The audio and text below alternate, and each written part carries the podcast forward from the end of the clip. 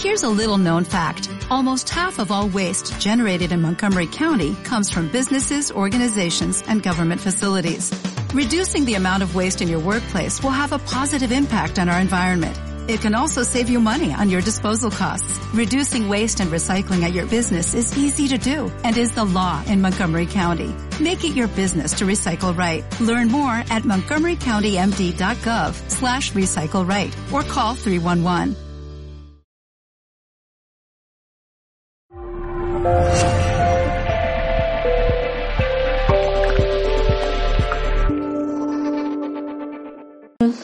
a asegurarme que estáis eh, aquí, en el lugar adecuado. ¿Quién tiene miedo a mostrarse? vale. ¿Quién quiere mejorar esta, la gestión de este miedo? Vale, entonces sí, estamos en, el sitio correcto.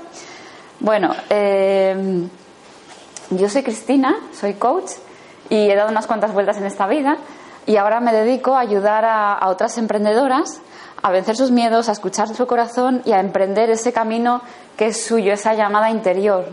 Sobre todo trabajo con emprendedoras y el tema del miedo a mostrarse sale muy a menudo. Eh, yo decidí llamar a mi proyecto La Revolución del Corazón porque para mí ha sido muy importante seguir este camino del corazón. Es verdad que la sociedad o nuestros padres esperan de nosotros que sigamos un camino, pero a veces eh, pues no es el que nos llama más la atención, no es el que internamente está con más coherencia, ¿no? Entonces me gustó este nombre vino, bueno, bueno a mí pensé digo cuál ha sido mi camino, la revolución del corazón y al final pues estoy ayudando más a emprendedoras, ¿no?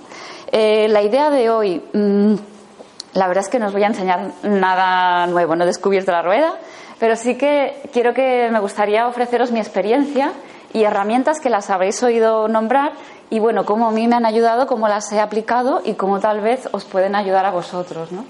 Eh, yo emprendí y yo venía del mundo de las ONGs y fue como un camino eh, muy difícil porque vienes con la mentalidad de, ONG y cuando emprendes necesitas desarrollar la mentalidad de, de empresario, empresaria, ¿no?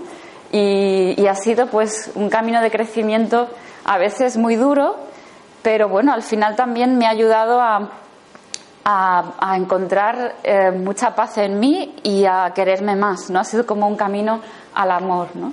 Yo me encuentro muy a menudo con personas eh, emprendedoras que están muy formadas, que tienen mucho que dar al mundo, muchos talentos, muchos dones, y que llega el momento de mostrarse y es como se, se, bloquean, se paralizan, ¿no? Pues el miedo a la crítica que dirán, ¿no? Pues el miedo a no ser suficiente, el miedo al fracaso, incluso al éxito, ¿no? Como comentabais hace un momento. El, el tema de promocionarse, vender, es como, uff, ¿no? Y más los que, si trabajamos en terapias y en... Uh, o en coaching, ¿no? Que es ayudar, ¿no? Es como parece que tenga que lo de ayudar tenga que ser gratuito, ¿no? Y dices, bueno, ¿y, tú de qué vives, no? Pero hay toda una serie de no, muchas veces no es que no sepamos eh, lo que tenemos que hacer, la estrategia la tenemos clara, pero lo que nos bloquea son los conflictos internos, ¿no? El, el pues igual no voy a ser capaz o no, no lo merezco o no soy suficiente, ¿no? Toda esta psicología interna que te, tenemos una estrategia que la hemos estudiado muchas veces, pues tienes que hacer esto y esto y esto, llega el momento de hacerlo y empiezas a hacer cualquier otra cosa, a procrastinar para no hacer lo que toca.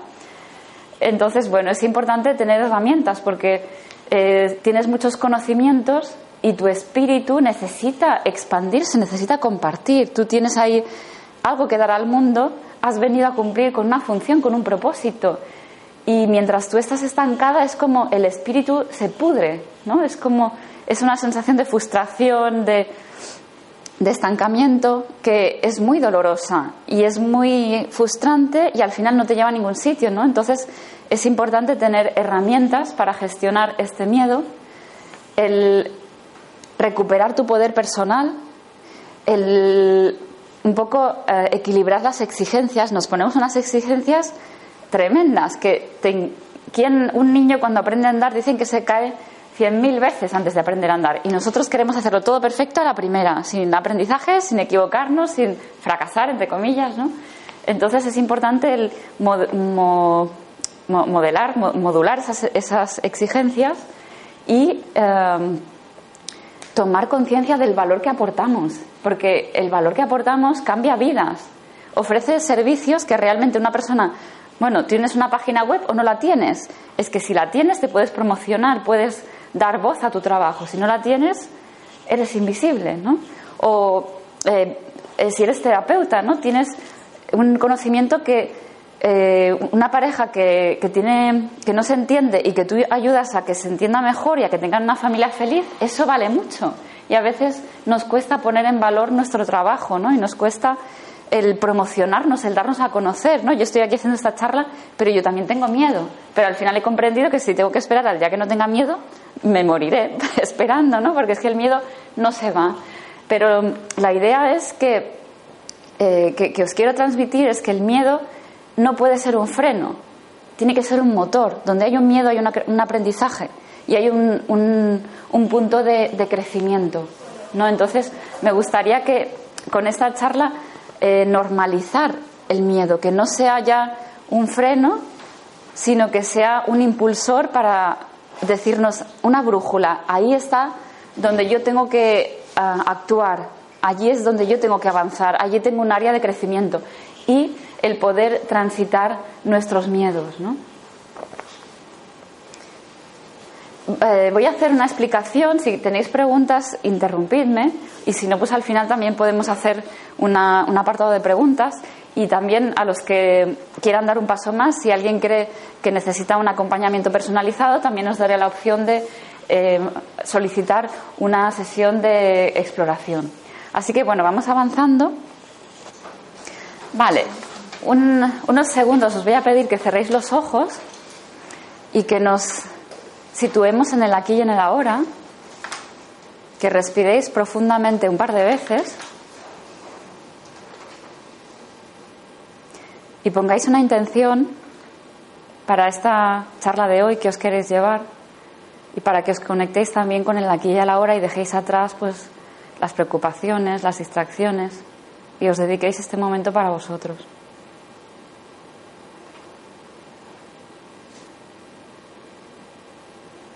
Vale, lentamente vais abriendo los ojos y volviendo al momento de aquí y ahora.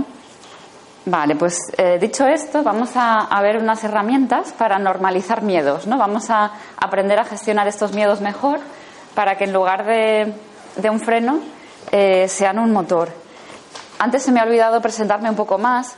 Yo estudié fisioterapia y yo tenía un sueño que era ir a la India y trabajar en una ONG y fui terminé de estudiar fisioterapia, ahorré un año y me fui, porque yo pensé que mis padres me darían dinero para un coche, pero no para un viaje así.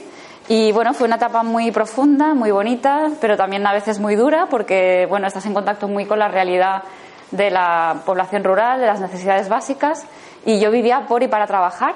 Y ahí, pues bueno, pues al final terminé agotada, ¿no? Muy satisfecha, pero agotada, porque bueno, ahora ya sé que aunque te apasiona tu trabajo es importante vivir con más equilibrio, porque de nada sirve trabajar mucho si luego el resto de áreas no están equilibradas. Al final el ser humano necesita de todas las áreas nutrirse de todas esas áreas. ¿no?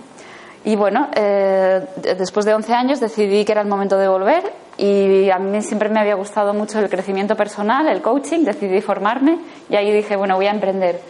Y, yo pensaba, bueno, eres coach y ya está, ya te has formado mucho, ta, pero no sabía que la parte de aprender a llevar un negocio es tan importante como la de formarse en, bueno, pues en la, parte técnica, ¿no? Entonces, bueno, ha sido un camino, como os decía antes, de, ir eh, encontrando muchos obstáculos, ¿no? Pues eso, el miedo a la crítica, al fracaso, el no merecer, el cómo voy a cobrar por ayudar, el cómo voy a promocionar mis servicios, ¿no? Y, y incluso el miedo al éxito, ¿no? Y es curioso porque piensas que el éxito, pues, va a cambiar tu vida, ¿no? Va, igual te vuelves una persona diferente cuando lo que hace es amplificar lo que ya eres, ¿no? Incluso el dinero, ¿no? Que a veces tenemos tantas creencias limitantes alrededor del dinero y resulta que el dinero no te hace ni mejor ni peor persona, simplemente amplifica lo que eres. Si eres buena persona, pues lo serás más porque tendrás más capacidad de, de, de llegar a más personas, ¿no? Y si eres mala persona, pues bueno, mala persona, o si eh, no gestionas bien ese dinero, pues, pues lo harás a gran escala, ¿no? Entonces, bueno, son esas creencias que tenemos, ¿no? Entonces, a mí, el superar toda, serie de, toda esta serie de obstáculos me ha ayudado pues, a, desarrollar unas herramientas, ¿no? Y era lo que hoy os quería contar. La primera, el primer pilar del que os quería hablar es el tema de entender la intención positiva del miedo. ¿Qué, nos dice el miedo? ¿no? Eh, igual yo puedo pensar que no me quiero mostrar, no quiero exponerme, no quiero hacerme visible, porque igual me critican, ¿no? O que van a pensar de mí, el qué dirán, ¿no? Y, si me quedo allí, vale, pues lo que tengo que hacer es, eh, no, llego a, a, la raíz de ese miedo, ¿no? Porque detrás de ese, ¿y qué dirán? ¿Y qué más? ¿Y qué más? Plantéate cuando tú digas tengo miedo a mostrarme, o bueno, en general, cualquier miedo que tengas, ¿no? ¿Qué hay detrás? ¿no? Yo, en mi caso, lo que vi es que detrás de ese miedo a mostrarme, tenía mucho miedo al rechazo.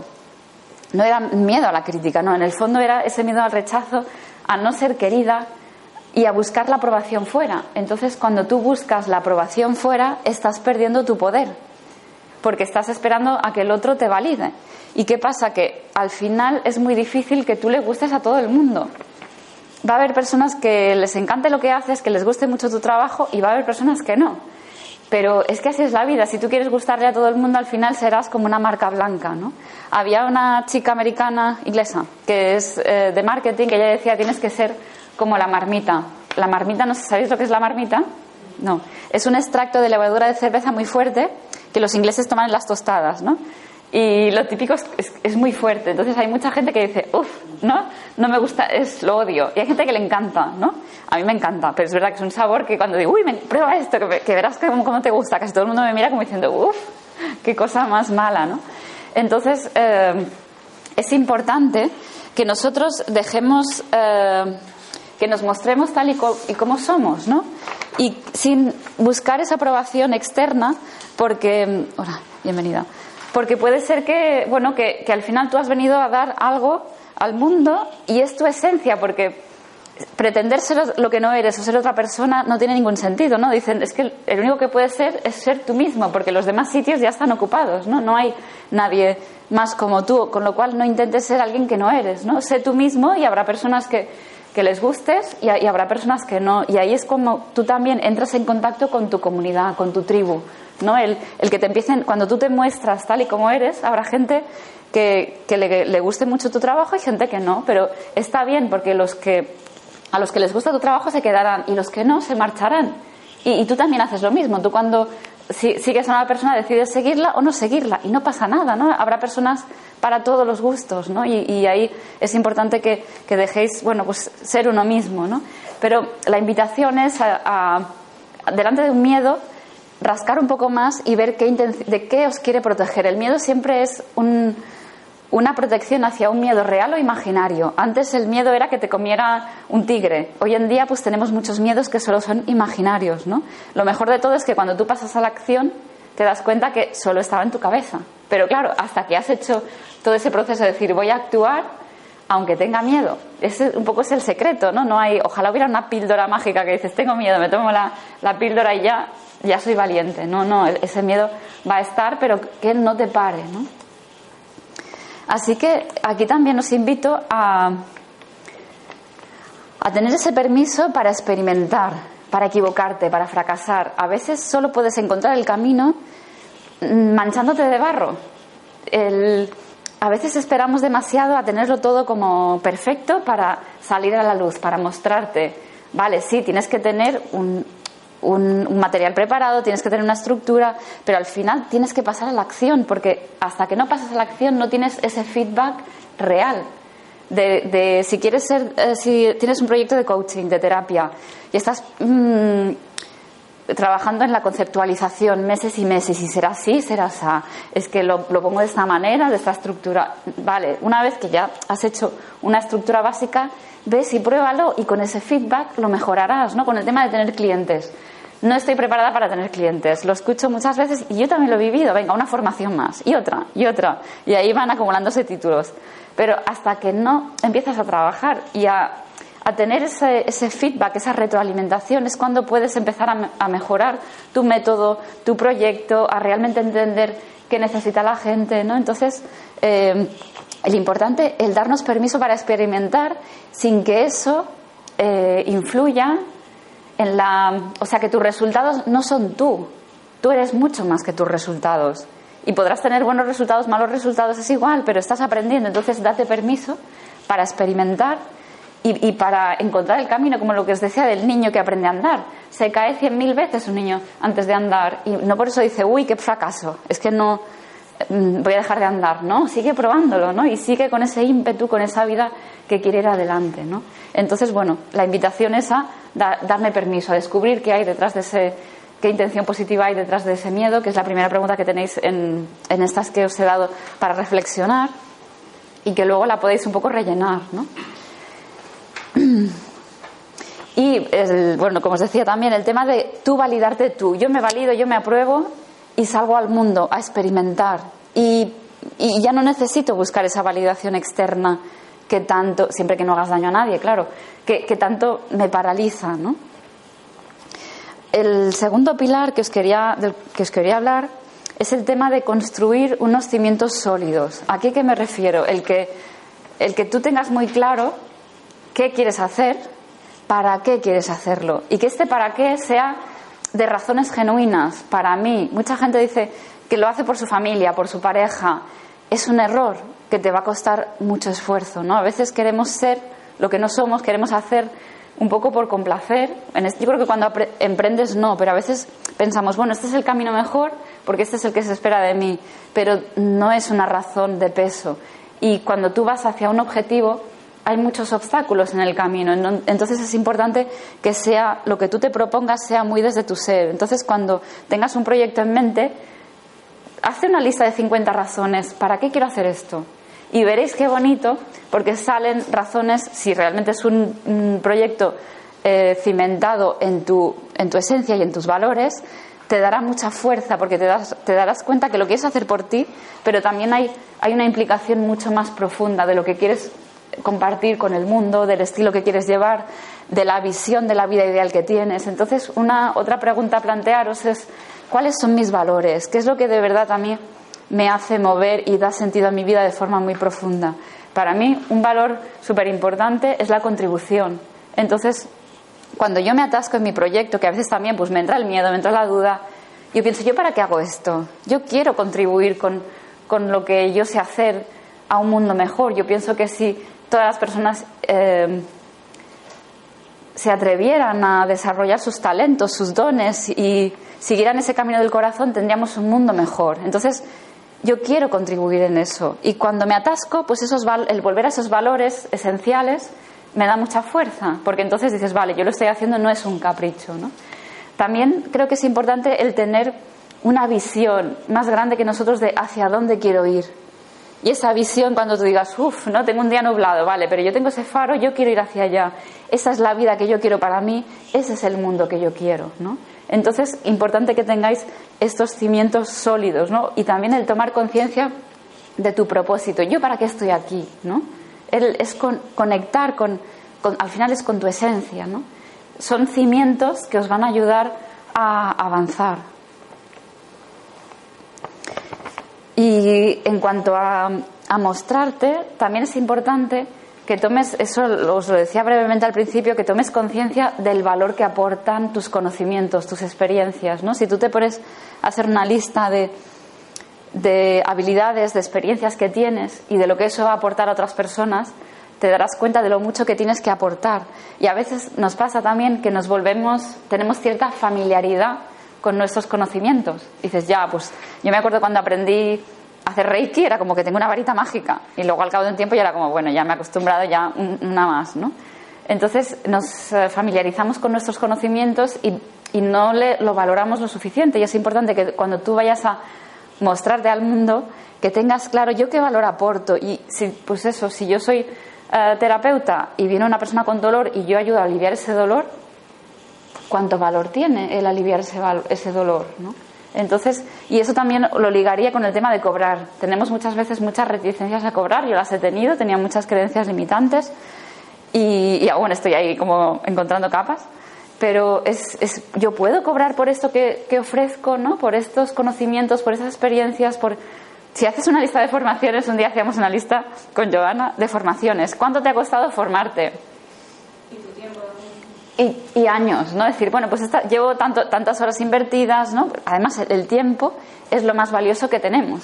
El, porque el dinero lo puedes ganar y perder, pero el tiempo, una vez que lo has utilizado ya no, no vuelve, ¿no? Entonces haces una lista y dices, madre mía, ¿cómo no voy a poder cobrar por, por lo que yo aporto, ¿no? Entonces, eh, bueno, está bien hacer a veces estos ejercicios de decir, de, de confrontarte con tus creencias, ¿no? Que además es, es el siguiente, el siguiente punto. Una, es importante también dentro de estos cimientos el compromiso. Nosotros muchas veces estamos motivados para hacer algo. Cuando, estás, cuando tienes un hijo no estás motivado, estás comprometido y vas a cuidar de ese niño si, si estás de buen humor, de mal humor, si tienes ganas, si no tienes ganas y a veces con nuestro proyecto nos toca hacer cosas que no nos gustan, que no nos apetecen y es como, uff, pero es importante el compromiso de voy a hacer todo lo necesario para ir adelante, todo lo que toca. Y habrá cosas que me gusten más y cosas que me gusten menos. Con el tiempo las delegarás. Con el tiempo todas esas cosas que igual no te gustan tanto las vas a delegar, pero al principio te toca hacerlo todo tú. Entonces, bueno, es importante ese compromiso. Muchas veces el compromiso, hay dos, dos patas importantes. Es el placer de, uy, qué bien, voy a lograr esto y esto y esto, y también es el dolor. Cuando algo te ha dolido lo suficiente, ya dices, basta ya, es que no puedo más de estar estancada, no puedo más de estar en esta inestabilidad económica porque no estoy saliendo a promocionar mis servicios, ¿no? Siempre llega un día que dices, es que ya no puedo más. Y es el- este basta ya es un revulsivo, ¿no? Que te va a hacer avanzar. Y a veces, bueno, pues viene del, del dolor. Ojalá aprendamos a hacerlo más por placer, pero a veces nos viene un poco por el, por el, por el dolor. ¿Qué más tengo por aquí? Vale, sí, el tema de, las creencias. Yo he oído, bueno, habréis oído hablar mil veces de las creencias, pero ¿de verdad habéis sentido el peso de las creencias? Porque es como, hay creencias que, que te, realmente son como una cadena. Yo conocí, vino un chico a consulta y dijo, él quería ser músico, pero tenía la creencia de que no se podía vivir de la música. Y, y no había manera de. A ver, con esa creencia él no podía avanzar. Y hace poco me encontré a un chico que es curioso que iba en el tren y él decía: Pues sí, mi hermano es músico, yo soy músico y vivimos muy bien de la música. Pensaba, digo, estos los tendría que juntar a los dos. Que ves que cada uno, qué paradigmas, pues en función de lo que has escuchado en casa, de las experiencias que has tenido, ¿no? De lo que has visto de personas eh, con autoridad, ¿no? Que alguien me puede decir una creencia limitante que tenga ahora mismo, un ejemplo. Vale, ni. Vale, pues imagina, años y años escuchando esto, ¿no? ¿Alguna más? ¿Tenéis algún ejemplo de estos así categórico de... Yo hay una que, es como, yo tengo que ser perfecta y tener todos mis problemas solucionados para ayudar a otras personas. Si no, ¿cómo voy a ayudarles, no? Es otra que... O el, con el tema del dinero yo tenía una, una pila. El tema de que el dinero es, la causa del mal del mundo, ¿no? Es como los conflictos entre parejas, entre familias, las guerras, la pobreza en el mundo, o sea, pam, cuando dices el pobre dinero, el dinero es, es una energía, es un instrumento y depende de nosotros el uso que le damos, ¿no? Pero estas creencias son cadenas y son cadenas que nos dicen esto es posible, esto no es posible. Este verano hice con mi pareja un viaje en bicicleta. Cuando él me planteó, vamos a hacer eh, 1800 kilómetros en, bicicleta entre Grecia e Italia, yo dije, yo no, no puedo, no puedo, es imposible, porque yo físicamente no estoy en condiciones. Yo me imaginaba que, bueno, tenía que ser Rambo, no, no. Y, y es, una, es un cuento que te cuentas, es una historia para justificar no pasar a la acción. ¿Qué pasa? Que mientras tú te crees esta historia, o si dices, yo soy, me gustaría mucho escribir un libro, pero yo no soy periodista, ¿cómo voy a escribir un libro? La creencia está muy bien porque mientras yo me crea esta creencia, yo me quedo en el sofá, muy cómoda, yo no escribo ningún libro, yo no tengo que pedalear, yo no tengo que exponerme al fracaso, a arriesgarme a nada. Pero ¿qué pasa? Que esa creencia también tiene un precio muy alto y es tu realización, tus sueños, tus proyectos. Entonces, cuidado con las creencias, porque no las compramos y es como las aceptamos porque tienen un beneficio, el beneficio de que yo me quedo sentada aquí muy cómoda. Pero claro, por otro lado tienen un precio. Entonces, está bien el, el- replantearte cuando tú te preguntas, yo por qué no puedo conseguir hacer este proyecto, ¿qué me lo impide? Saldrá una lista de porque no sabes lo suficiente, no te has formado lo suficiente, porque ahora hay crisis y no los negocios no van adelante, ¿no? Tienes una lista y lo, lo fuerte es que la creencia también interfiere en la realidad. O sea, es al final una onda de pensamiento que está creando. Nosotros creamos continuamente con el pensamiento. Entonces tú mismo, ¿no? Dicen que el observador, hubo, no me acuerdo el nombre del experimento, pero que el observador modifica el resultado de un experimento. Entonces, cuando tú tienes esa creencia tan fuerte, y luego, claro, dices, no, es que, es que yo, mm, yo tenía razón, no, yo tenía razón, no, es que tú ya has estado modificando ese resultado, con lo cual tú mismo te retroalimentas. Luego dices, no, es que no se puede hacer nada, no, no se puede hacer nada, no, empieza abrir tu mente a que pueda ser. Es verdad que hay crisis, pero también hay muchas oportunidades. ¿Y si, y si pudiera ser un caso de éxito de las oportunidades? Cuando fue la crisis muy fuerte, cuando se empezaba la crisis muy fuerte, no sé, fue de las épocas que más trabajé. Y no tenía ni siquiera permiso de las ideas. Y intento a veces fijar eso porque me pongo, la, o sea, me pongo con otras creencias, me limito mucho, ¿eh? Pero intento como acordarme de eso para, para abrir lo otro, pero, ¿no? Y sin permiso y así era como... Bueno, por ahí no me estaba limitando, ¿no? Pero... Ahí está. Sí. Es que nos ponemos nosotros mismos la limitación, la justificamos, dices, ¿ves? Y tú mismo te, te cuentas la historia de, ay, pobre de mí, ¿no? Entonces eh, eh, está muy bien el, compartir estas creencias porque de repente además tú tienes tu mapa mental con tu creencia allí muy bien asentada y cuando te escucha otra persona te mira como diciendo, pero no, o sea, no, y es bonito ver cómo las personas, cada uno se ha educado con un mapa mental distinto, ¿no? Entonces, bueno, intentad ver qué creencias tenéis o el no ser merecedor. Es que yo con el tema del merecimiento ahí también he tenido mucho trabajo, ¿no? Parece que para merecer tengas que hacer mucho, tengas que tiene que haber mucho esfuerzo, porque desde pequeñitos te han dicho que si quieres, pues no sé, un premio, tienes que trabajar muy duro, sacar muy buenas notas, hacer todos los deberes, como y al final dices, para merecer, yo merezco porque soy. Y la naturaleza, si tú observas la naturaleza, es abundante y solo es. Está allí. dices, nosotros somos naturaleza. Entonces, bueno, es una, a veces una desprogramación, ¿no? De todo lo que desde pequeñitos nos han ido programando, pues también ir poniendo orden. Pero ahí está también el tomar las riendas y la responsabilidad de nuestra vida, ¿no? Que el, el pobre de mí tiene mucha atención, pero es un rol muy pasivo y que no te lleva a ningún sitio, ¿no? No sé si hay alguna pregunta, algún comentario más.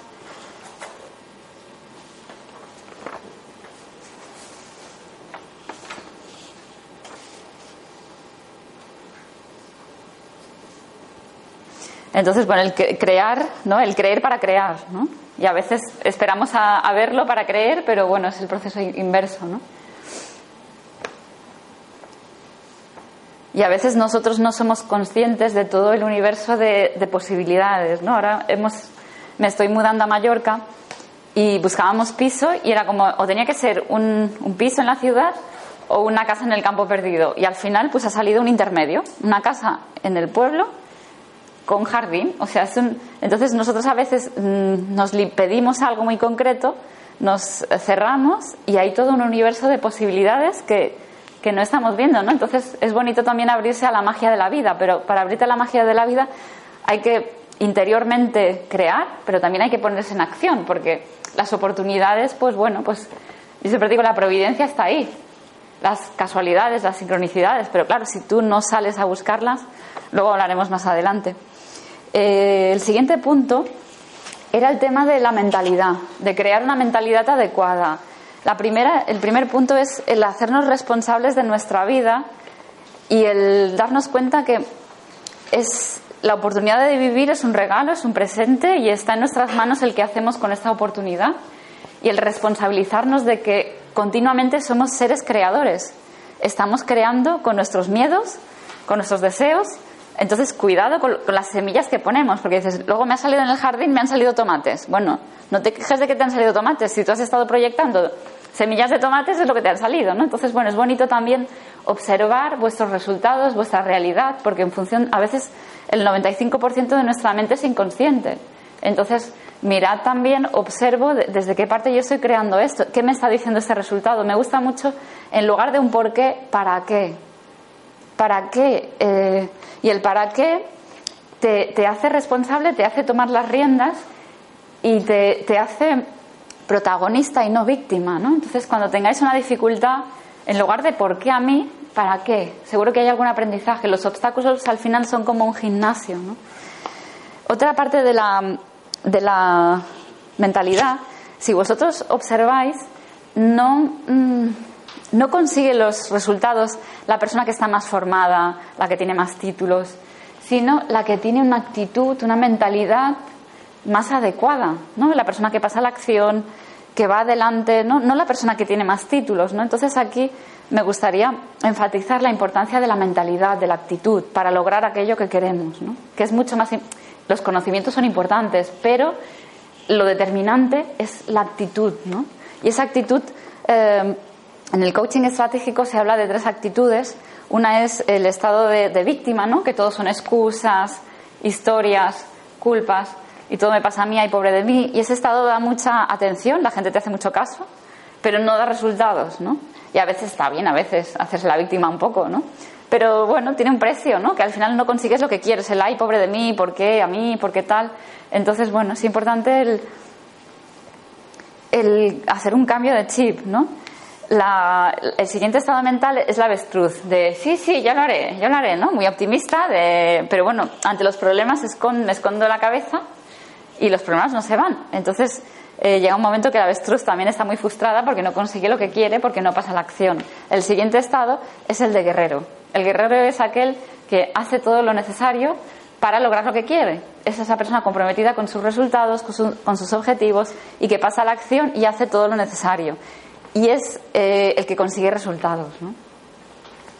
Porque desde el avestruz es como, bueno, son resultados y parece que estás en acción y hasta puedes pensar que eres guerrero, que tienes una actitud guerrera, pero al final no consigues lo que quieres porque estás actuando muy tímidamente, ¿no? Entonces la invitación es a eh, tomar eh, control de este guerrero y, veréis en vuestra vida siempre hay un guerrero en el momento en el que vosotros tenéis un área de vuestra vida, si tenéis una buena alimentación, un buen estado físico de forma, una una, relación de pareja que funciona, hay un guerrero, ¿no? Entonces, pensad qué hacéis en ese área de mi vida donde me funciona muy bien, yo cómo me comporto, yo cómo pienso, yo cómo actúo, ¿no? Y ahí encontraréis el guerrero, que es esta actitud tan necesaria.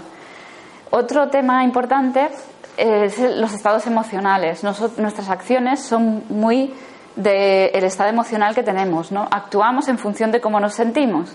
Y a veces parece que las emociones son un accidente. Es que me siento mal, es que tal, es que cual pero las emociones nosotros también tenemos control sobre ellas, podemos actuar para que sean estados mentales más favorables a la acción. ¿A qué me refiero? Muy sencillo, hay un, un triángulo que explica cómo creamos emociones. Creamos emociones continuamente pues con dónde nos enfocamos. Si yo me enfoco en lo que hago bien, me voy a sentir mucho mejor. Si yo me enfoco en lo que hago mal, es como si yo me enfoco en los problemas que ahora tengo en mi vida o si me enfoco en las oportunidades. O si yo me enfoco, o, por ejemplo, en tu pareja, te enfocas en lo que te gusta de tu pareja o en lo que no te gusta. Si empiezas a enfocarte en lo que no te gusta, la emoción que creas es mucho más negativa y al final no lo quieres ni ver, ¿no? Entonces, cuidado con nosotros, esa elección la tenemos, dónde ponemos nuestra energía, ¿no? Otro tema importante en, en los estados emocionales son las, eh, los significados. Yo puedo decir que tengo un problema delante de mí o que tengo una oportunidad. Si yo le pongo la etiqueta de problema, hay gente que te dice, qué desgracia a lo que te está pasando. Pues es que eso es tan categórico y ya te hunde. En cambio, si tú lo ves como una oportunidad, es como, ¿no? Tienes mucho más. Otro tema importante también es el, el cuerpo. Cuando tú andas así, estás como más deprimido, más, eh, más bajo de ánimo, ¿no? En cambio, si tú ponte a andar recto, ¿os podéis levantar un momentín? Poneros así Así también nos estiramos un poco en ah, las manos en la cintura, el pecho abierto. ¿Sí? ¿Cómo, cómo sentís de repente? Abierto la vida, mirando al frente, pero el horizonte de los sueños está enfrente, abajo no hay nada. Vale. ¿Y qué, emoción crea esto?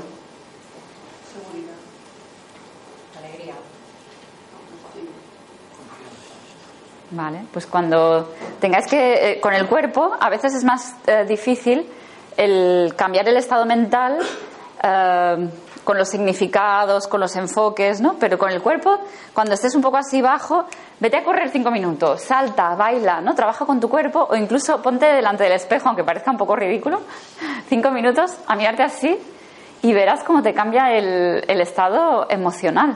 Entonces, bueno, eh, esto solo es un recordatorio para decir que, las, que, nosotros tenemos control sobre nuestro estado emocional y es importante que tomemos la responsabilidad de este porque nos condicionan nuestras eh, emociones y nuestras acciones y nuestros resultados, ¿no? Así que bueno, ahora todos a saltar. sí, ahora, si, os queréis sentar, pero era un poco para para el que se estaba durmiendo que no se durmiera. Mira, aquí tienes. Bienvenida.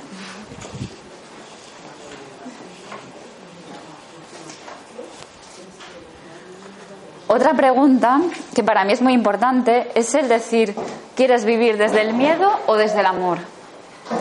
Y son dos actitudes completamente distintas, ¿no? Cuando tú eliges vivir, es verdad que en la vida hay muchos peligros, hay muchas dificultades, pero tú, ¿dónde te sitúas? ¿En el miedo o en el amor? Y para mí es una pregunta que me ayuda mucho en momentos difíciles, porque bueno, es verdad que si te pones a pensar en peligros, en dificultades, hay muchos, pero también puedes ponerte en el, en el lugar de, las oportunidades de ver eh, con los ojos del amor. Cuando íbamos a hacer este viaje en bicicleta con una mochila y la bicicleta y 1800 kilómetros, es verdad, si yo empezaba a, pensar, ¿dónde dormiremos? ¿Y si tenemos un accidente? ¿Y si yo puedo, no puedo? Entonces, es verdad, los peligros se hacen una lista que se amplían, te paralizas. En cambio, dices, yo voy a, a confiar en la vida, voy a o sea, sí, yo me llevo, yo hay unos preparativos, pero también voy a confiar y voy a tener esa actitud de si hay un problema, habrá una solución. Y así fue. Pero bueno, pensad en qué sitio os queréis ubicar, porque es muy distinta cuando yo actúo desde el miedo o yo actúo desde el amor. Es muy distinta. Los resultados y también los, las emociones, los pensamientos, la actitud hacia el mundo. Yo prefiero actuar y vivir desde el amor. Es verdad que a veces pues, me toca alguna colleja, pero prefiero, pues, pero, lo, pero es la minoría de veces, ¿no? Entonces, prefiero vivir desde el amor, confiar, abrirme a la vida. Es verdad, tomar tus precauciones, pero abrirte a la vida, ¿no? Y al amor y a que las cosas pueden funcionar y a que si tú tienes dificultades, también habrá ayuda y hay mucha ayuda y el mundo está lleno de personas buenas, de verdad. Cuando otra vez es creer, crear, ¿no? Encuentras personas que te ayudan en las circunstancias más, más extrañas. Que dices, aquí en medio de la nada me aparece alguien, tuvimos un pinchazo en medio de la nada, en Albania, súper despoblado, con, una, con la, la rueda de la bicicleta con un corte así, y nos quedaban aún 40 kilómetros para llegar al próximo pueblo. Dices, y aquí, pues pasó un jeep con una pareja que nos dijo, si tenéis dificultades, si no podéis llegar, si os, si os quedáis porque íbamos hinchando y, y, procurando porque era un corte muy grande. Nosotros os vendremos a buscar y os llevaremos donde sea necesario, en medio de la nada.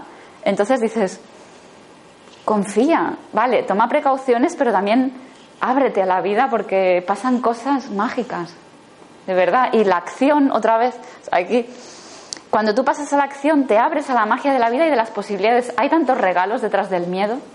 Es verdad que, que dices, uy, qué miedo, ¿no? Pero cuando pasas a la acción es como atravesar una barrera que solo está en tu mente, es un, un muro de cristal, que pero al final no es cristal, es que es humo. Es, el último pilar del que os hablaré es, el de la acción. Pero bueno, el, el, recordar esta mentalidad, ¿no? Porque la mentalidad es la que nos va a ayudar a ir adelante, además de la formación, pero sobre todo es, es esa mentalidad. Si tú lees historias, biografías de otros emprendedores, ¿no? Ves, se transpira ese impulso, esas ganas de hacer algo, ese creer en ellos mismos, ese, ese espíritu de ir adelante y lograr lo que desea, ¿no? Entonces, bueno, mentalidad. El siguiente pilar que del que os quería hablar es el tema del sistema de apoyo muchas veces lo queremos hacer todos solos, ¿no? Y es como que no, yo ya me apaño, no, yo ya eh, lo hago yo. Y cuando eres emprendedor, no sé si es, ¿es mi teléfono. No. Es, está más para. Bueno, ya, ya está. Yo me he olvidado de ponerlo en silencio, así que, bueno, bueno.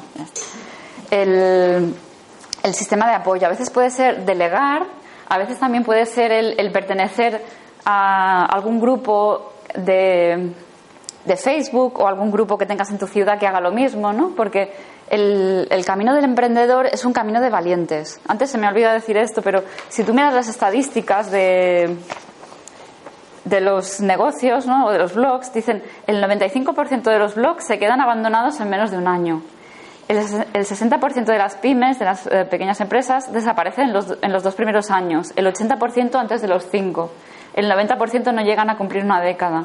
Entonces, bueno, este es un camino de valientes y hay que dejarse acompañar y hay que, hay que rodearse de un equipo ganador, porque muchas veces la gente que no es emprendedora no te entiende. A veces esperas que sea tu pareja o tu familia la que te apoye y al final piensan que, al revés, que te has vuelto que, has perdido la cabeza. ¿Cómo dejas un trabajo estable para algo que no sabes, para un proyecto que, que no sabes si va a funcionar? Entonces, es importante que te rodees de otros emprendedores que te entiendan y que te puedan apoyar, ¿no? Pues que digas, hoy tengo una charla y tengo miedo. Y, vale, pues mira, tal, no sé qué, pues mira, que, no, que todo, yo qué sé, que tengas ese, ese, ese apoyo de, oye, pues mira, hoy tengo que hacer un, un, una conferencia de tal manera, como online. ¿Tú cómo lo hiciste? Pues yo lo hice así, yo lo hice así, ¿no? Es importante que os apoyéis con personas de que estén haciendo lo mismo. También son importantes las alianzas, ¿no? El que trabajéis con otros profesionales. A veces hay como miedo a, a trabajar con otras personas, pero es importante el, el, colaborar y el llegar más lejos, esas sinergias, ¿no? Que, que, que al final te hacen llegar a más gente y que te enriquecen, porque a veces son habilidades complementarias. Cuando eres emprendedor tienes que hacer tantos roles, pues tienes que hacer marketing, tienes que hacer gestión, tienes que eh, mejorar también tu parte técnica, ¿no? Entonces, eh, es importante, pues bueno, tener ese equipo, ese equipo ganador. También yo soy muy partidaria y aquí pues, eh, barro para mi casa, pero es que a mí me ha ayudado mucho tener coaches y mentores, ¿no? Tener una persona que te acompañe, que, cuando tú te atascas sepa ayudarte a, a desatascarte y también sepa ver en ti lo que tú no ves. Nosotros nos miramos con unos ojos muy críticos, porque yo no sé qué, yo no sé cuántos, ¿no? Y una persona de fuera, a veces dices, es que en lugar de ser nuestro mejor amigo o amiga, somos nuestro peor enemigo, ¿no? Este, este loro que tenemos aquí, tú, tú, tú, tú, es ese saboteador que no te deja vivir. Y que el tener una persona de, afuera que vea pues todo tu talento, toda tu capacidad y que te lo recuerde y que te haga rendir cuentas. No sé si el, el, en el coaching, por ejemplo, un proceso de coaching empieza, tú estás en un punto A y quieres ir a un punto B y tú tienes que, eh, para lograr un objetivo, tú tienes que tener mucha claridad, tienes que tener una estrategia y tienes que deshacerte de los, de los conflictos internos. No, yo esto no lo voy a saber hacer, yo no soy suficiente, yo no puedo cobrar, ¿no? Entonces, eh, hay muchos conflictos internos que ahí por, el coach puede ser de, mucha ayuda para ayudarte a avanzar, ¿no?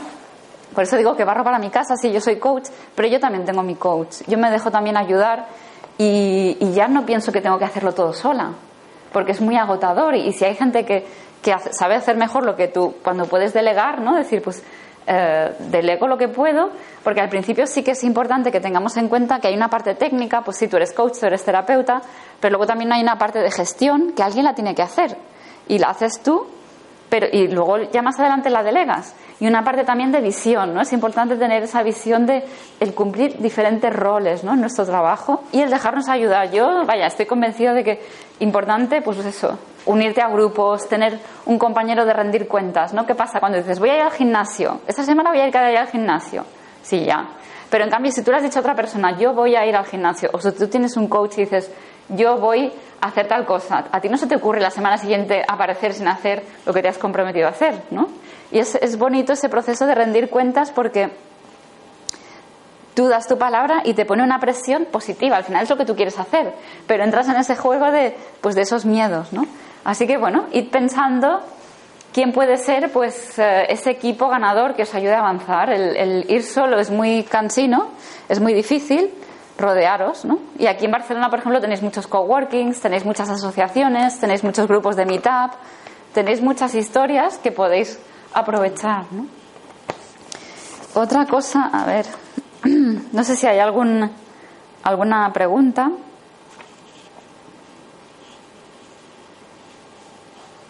o si vamos avanzando.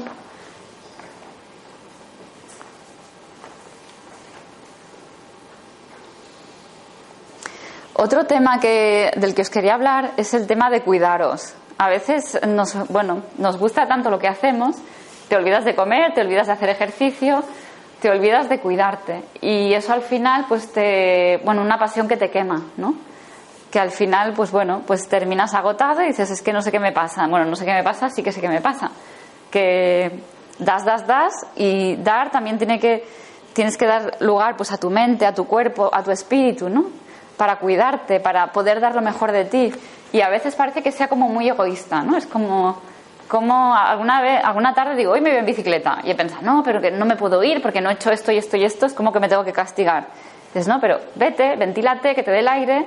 Y me vienen un montón de ideas. Y dices, pero ¿por qué, no, por, qué, ¿por qué me pongo esta limitación de cómo me castigo cuando no he conseguido, no he hecho lo que tenía que hacer? No, pues ponte en tu agenda. Igual de importante es el, el hacer el trabajo como el cuidarte, porque si no te cuidas, pues llegará un día pues que dices estoy agotado y el emprendedor, pues a veces dices, te haces emprendedor para tener más libertad y para tener más equilibrio y acabas trabajando el doble de horas, que dices, pero es el mundo al revés. Es natural al principio, los primeros años, tener que ponerle igual muchas horas al proyecto, pero luego ya llega un punto de, de equilibrio, que te has hecho emprendedor, vale, para, quieres dar tus dones y tus talentos al mundo, pero también quieres tener flexibilidad, quieres tener más libertad y, no ser un esclavo de tu trabajo, ¿no? Y ahí es cuando también el aprender a ser más productivo, ¿no? A priorizar, a, trabajar con más estrategia. Bueno, es todo un aprendizaje, es un, máster de desarrollo personal. Eh, quiero también recordar lo importante que es el tema de, vale, cuido mi cuerpo, pues como bien, duermo las horas que tengo que dormir, eh, hago ejercicio. Y mi mente.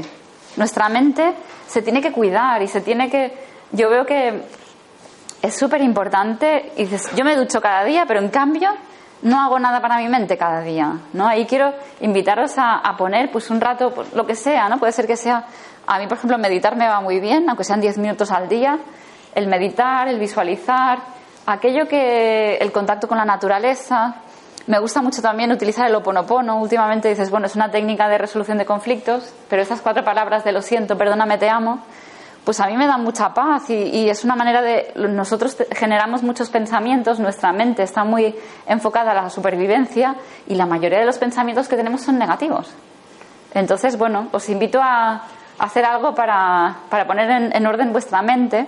Escribir también ¿Perdón? Escribir.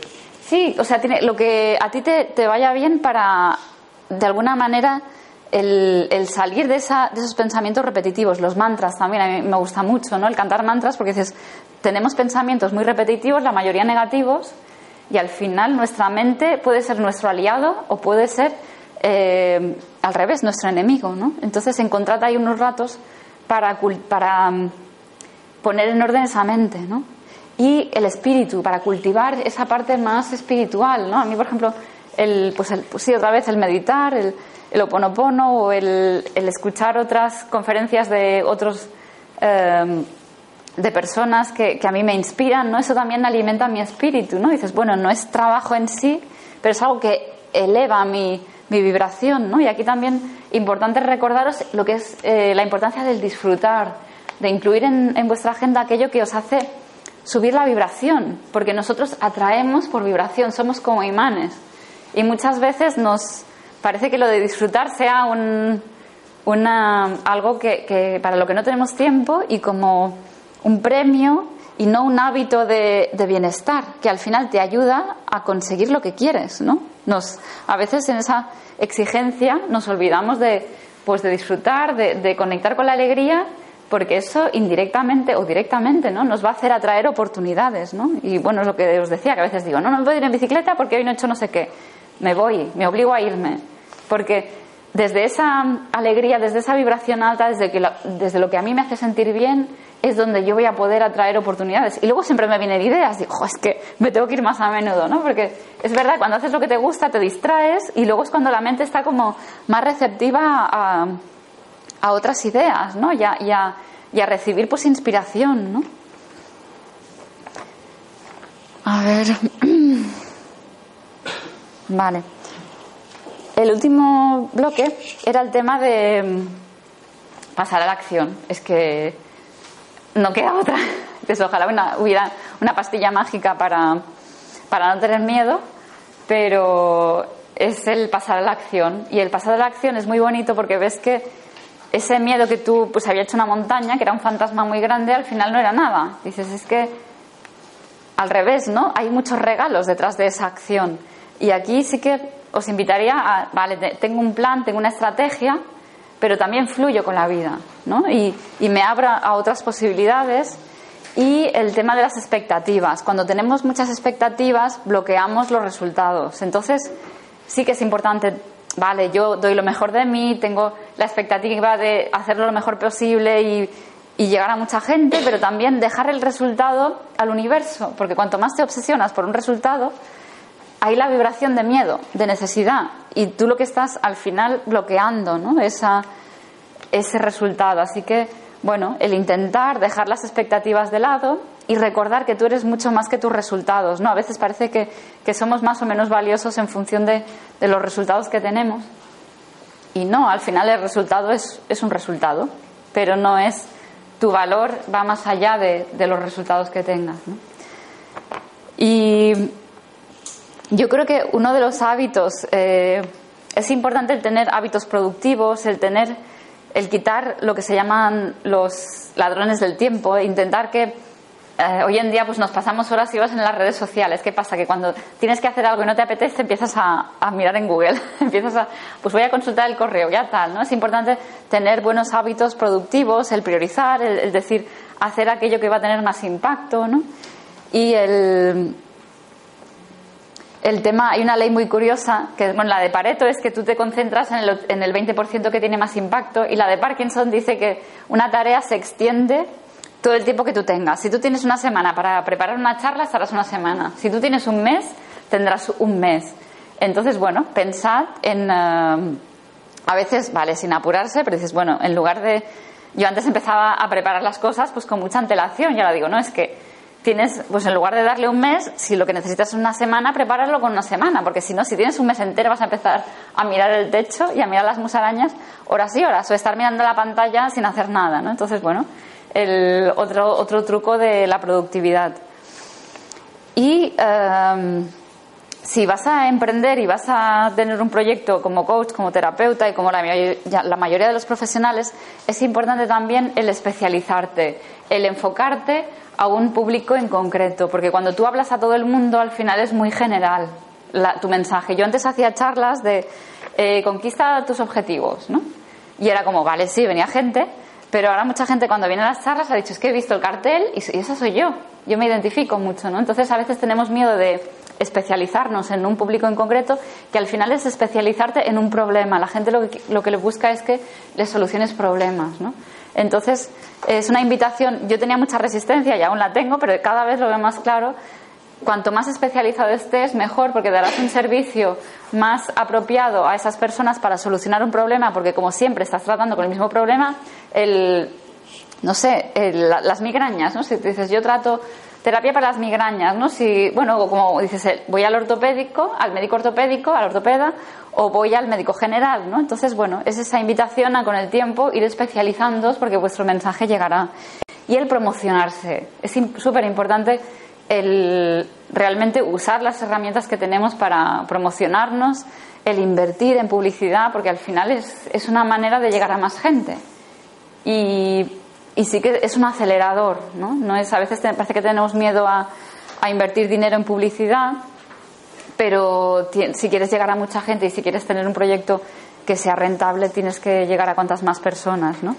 Y bueno, eh, es importante tener un plan pero también fluir ¿no? con ese plan, el decir, hay gente que se espera mucho a tenerlo todo muy atado y al final, bueno, pues eh, es importante pasar a la acción con un plan, tener un plan básico y una cosa, un paso te lleva, te lleva a otro, ¿no? Y con el feedback de la experiencia puedes concretar más tu proyecto y puedes ir mejorándolo, ¿no? Y, y a veces es, es, que es la manera, es caminar haciendo, haciendo el camino al andar, o sea, yo quiero llegar allí, pero al final tengo que si no doy un paso, un paso me lleva a otro, ¿no? Entonces os animaría a que, aunque no lo tengáis muy claro, ir dando pasos, porque es en el camino donde se encuentra la claridad.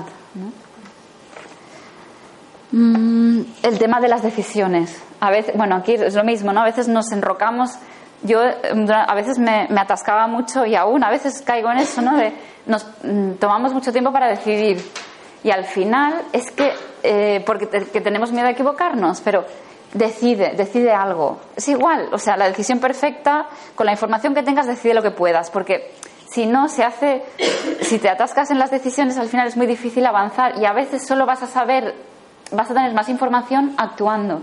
Y el tema del perfeccionismo, mejor hecho que perfecto. Nos pasamos, yo la primera meses y meses mejorando las ideas, es hazlo, termínalo, y ya tengo, quiero hacer un taller, pues haces ese taller, quiero hacer una charla, vale, pues yo cuando tenga hechas 50 charlas más las voy a hacer mucho mejor que ahora, pero es que si no me doy el permiso de hacer esta, pues es que esta salta como salga, la siguiente salga mejor. Entonces, si me pongo en plan perfeccionista hasta que, no yo, hasta que yo no sea una oradora 100% perfecta, yo no puedo dar la primera charla, pues estar esperando, practicando con el espejo, pero al final lo que necesito es ir al barro, ir a la acción y allí hay regalos inesperados, ¿no? Porque, bueno, pues porque pasan cosas mágicas cuando tú pasas a la acción. ¿Y qué pasa? Cuando yo actúo, si yo no paso a la acción, yo me vuelvo más pequeñita, me entra más miedo, más inseguridad, pierdo autoestima, me hago más pequeña. Cuando yo paso a la acción, doy un paso y ese paso sube mi autoestima, tengo resultados, mejora mi manera de estar en el mundo. Entonces se crea un círculo virtuoso entonces, pasad a la acción, ¿no? Aunque tengáis miedo, es igual, ¿no? Eso que se dice en las redes, hazlo y si tienes miedo, hazlo con miedo. Así que, bueno, un poco este es el, el guion que tenía hoy. Y no sé si tenéis comentarios, si tenéis preguntas.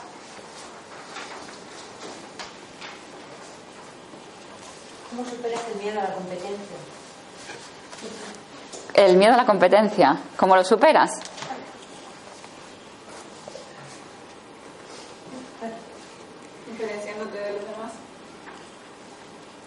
siendo muy tú misma. Es que siendo tú y siendo tú, ¿no? Y, y al final, sí, porque es que tú eres única. Nadie, es verdad que hay competencia, pero nadie va a ser como tú. Porque tú, tú, tú, aunque tenga la misma formación, hay gente que te dice, no, es que yo soy la misma formación, pero es que tú tienes otra experiencia. Y tú, pues las herramientas que yo os he eh, contado, muchas las habéis oído, pero no, no, las habéis oído de mí, de mi experiencia, de, de, cómo yo las he utilizado, ¿no? Entonces, bueno, es atreverte a ser tú misma cuanto más tú misma mejor, ¿no? Cuando tú puedas y también mostrar esa vulnerabilidad tuya, ¿no? De, que la gente pueda saber quién eres, ¿no? Y eso, pues pasito a pasito, al principio como queda mucho vértigo, pero.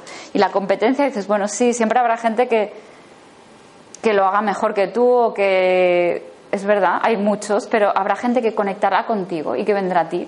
Y también por esa vibración, ¿no? También somos vibración. Y otra cosa, el tema de compararse, ¿no? Aquí también aprovecho para hablar de la comparación, porque a veces nos comparamos con gente que ya lleva mucho más tiempo que nosotros, ¿no? Con gente que eh, dices, no, es que claro, mira tal, vale, igual lleva el mismo tiempo que tú, o igual llevan más, menos, no sabes, ¿no? Pero al final cada persona tiene su camino único y tiene sus lecciones, sus, sus aprendizajes. Y es mejor que te compares contigo, ¿no? Pues yo hace un mes hacía esto y ahora ya no lo hago. O he mejorado aquí, aquí, aquí, ¿no?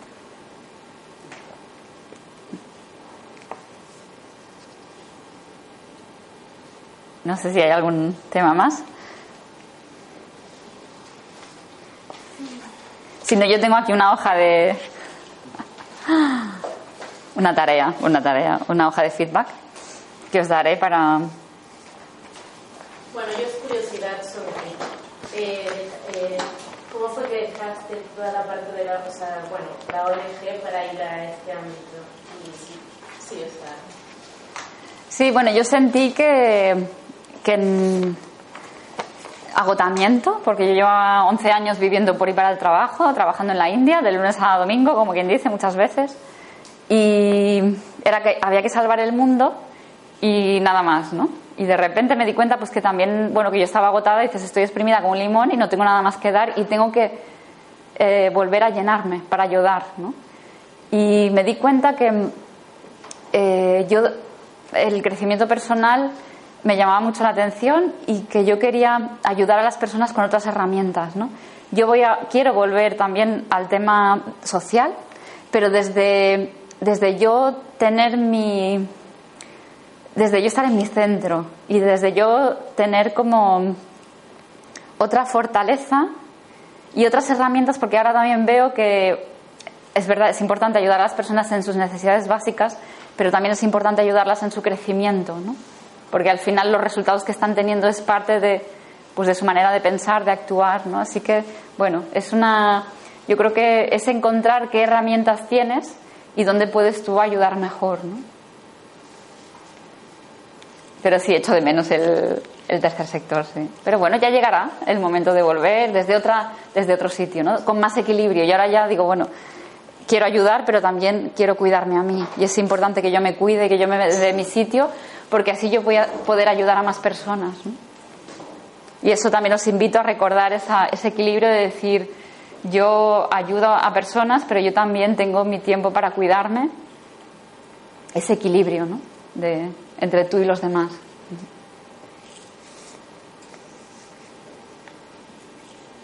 ¿Ves, ¿Ves, viable la posibilidad de combinar la terapia física con el, con el coach, con el coaching? Es que es complicado porque no puedes hacer el rapo, la persona está en una posición diferente, ¿no? Cuando haces tu terapeuta. ¿Lo ves viable combinar ambas técnicas? O... El tema, por ejemplo, la fisioterapia con el coaching.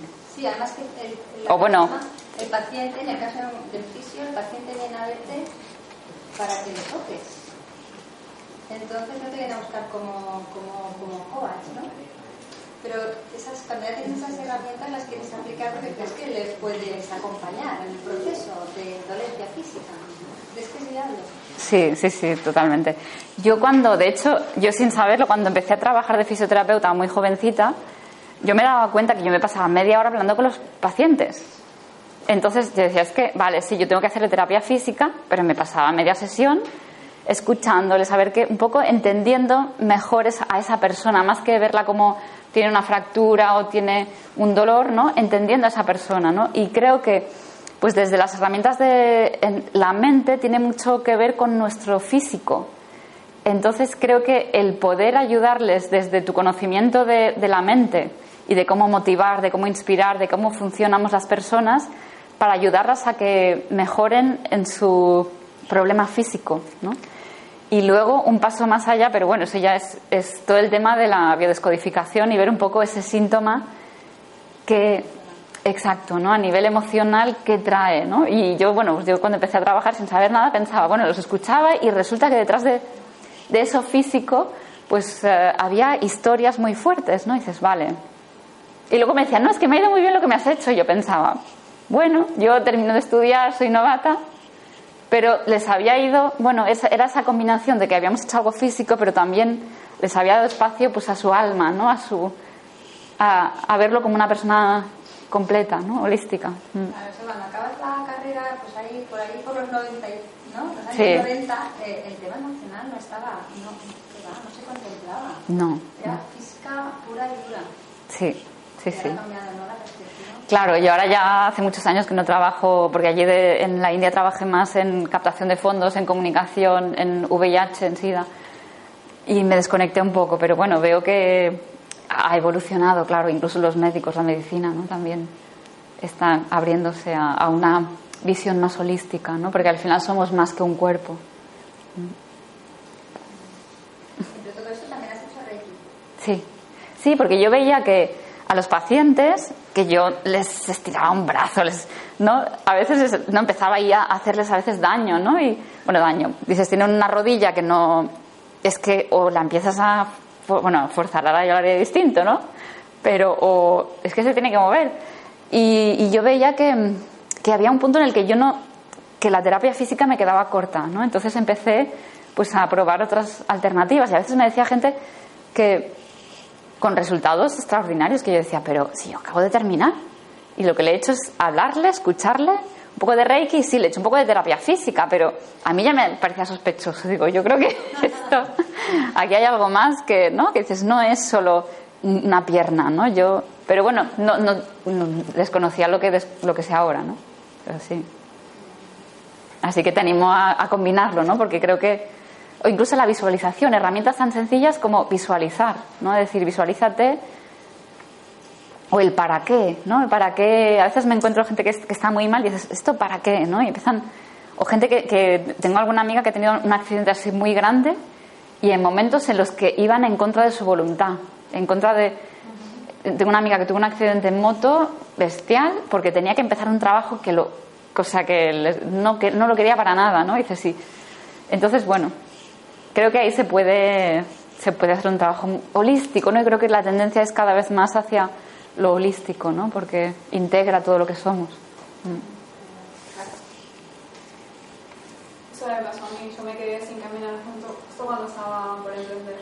O sea, estaba bien, eh, tenía mi página web, una tienda online, trabajaba un montón de domingo a domingo, de 7 de la mañana a 11 de la noche, y una fractura de columna me quedé sin caminar, luego infección, y Wow.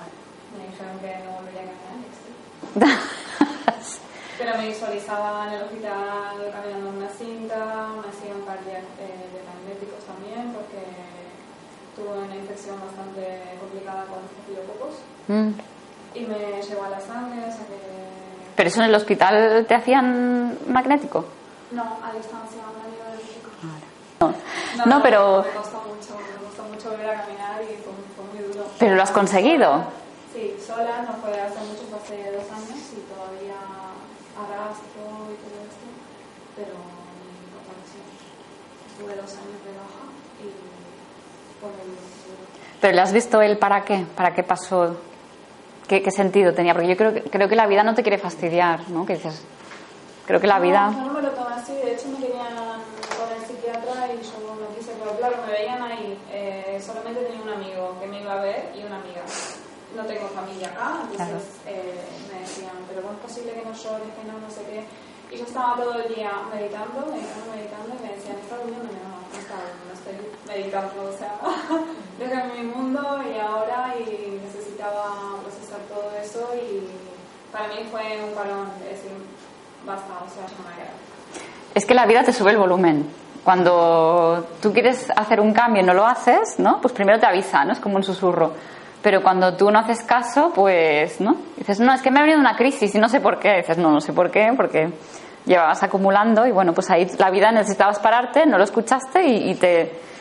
¿Y qué aprendiste de todo este proceso, no? El, ¿cuál? Porque siempre creo que cuando pasa algo así tan fuerte hay un aprendizaje, o sea, no, la vida no te quiere hacer daño en balde, ¿no?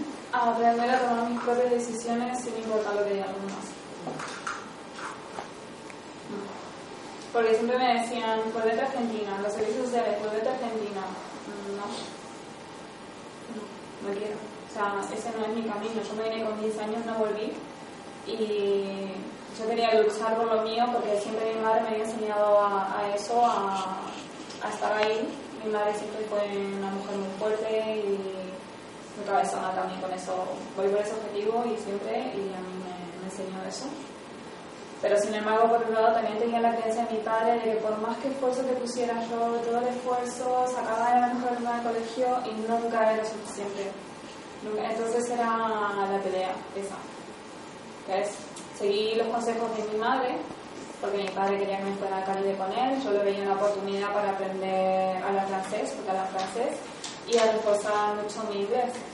Pero dije, no, me voy a Barcelona. Me saqué el pasaje para acá, no le dije nada a nadie, y me vine acá, y si dos días antes dije, me voy a Barcelona. Y todo el mundo, ¿cómo?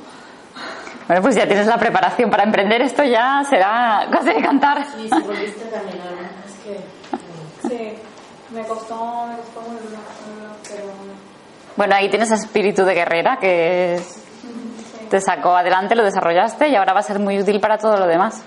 Sí, lo que pasa que es lo que decías, a mí me da miedo, yo siento que como consejera estuve haciendo una época de, de, terapia, de terapia de registros akáshicos, Reiki, y también utilizo el tarot como medio de canalización también. Eh, y yo veía que ayudaba a la gente y me querían pagar, pero me sentía como... mm, pero me decían, pero si sos buena para esto, ¿por qué no te dedicas a esto? Pero es que yo, es como que... Bueno, esos conflictos internos de por qué no puedes eh, cobrar por ayudar y, por- y si tú cobras por lo que haces, podrás seguir formándote, podrás dedicarte al 100% a, a esta actividad, porque, a ver, hay gente, es muy respetable, pero dices, si yo al final lo que me tengo que ir a trabajar a un banco de 9 a 5 para luego ser terapeuta de 5 a 7, a ver, es respetable, pero para mí es más coherente el decir, pues cobro por, por, o sea, por ayudar. Cuando viene el fontanero a tu casa también te ayuda. Pero parece que sea más fácil pagarle al fontanero porque tienes una avería que no pues una terapia o un coaching o no al final son servicios no pero le hemos puesto esas creencias no de que y a veces hay otra cosa también que nos ponemos el 100% de responsabilidad de ayudar a la persona. Y, y sabes que a veces es que hay gente que que o sea, tú la acompañas, pero los resultados al final también hay una, una corresponsabilidad. Cada uno pone su parte, pero si el otro no se compromete, ¿no? Eso que dicen que... decía eso. O sea, yo te puedo ayudar, pero si vos no pones más ayuda vos mismo, todo lo que yo te diga te va a salir por aquí, o sea, no va a servir de nada. Entonces, tiene que poner su parte también si una persona no está abierta de mente a, a aprender y a darse cuenta de sus, de sus propios errores, que eso es o sea, la mayoría no está... O tiene beneficios. Tener, es que si estás donde estás, es que hay algún beneficio, a veces emocional, ¿no? Pues es que si estás estancado y te puedes quejar, pues, oye, eso también da mucha atención, ¿no? Entonces, el, cualquier situación que mantengamos es que también nos da pues un beneficio, ¿no? Entonces, eh, es importante no, no ponerse toda la responsabilidad del, del paciente, del cliente, en uno mismo, ¿no? Porque porque a veces hay gente que no quiere avanzar y el tema de cobrar, a veces cuando tú más pagas, más te comprometes. Yo cuando he tenido un coach que le he pagado y he dicho, esta semana voy a hacer tal cosa y la semana que viene nos vemos, a mí no se me ocurre presentarme a la siguiente sesión sin, sin haber hecho las tareas a las que me había comprometido. Es que no se me ocurre. Entonces, bueno, el, es importante darse valor, porque si no tampoco la gente no te valora. A veces dices, no, es que no me valoran. Bueno, pero es que tú te estás valorando, ¿no? Y el decir, yo estoy aquí para acompañar, voy a dar lo mejor de mí, pero a veces no es el momento de la persona, no, es, eh, no se está comprometiendo. Y bueno, yo acompaño, doy lo mejor de mí y el resto pues lo, lo entrego, ¿no?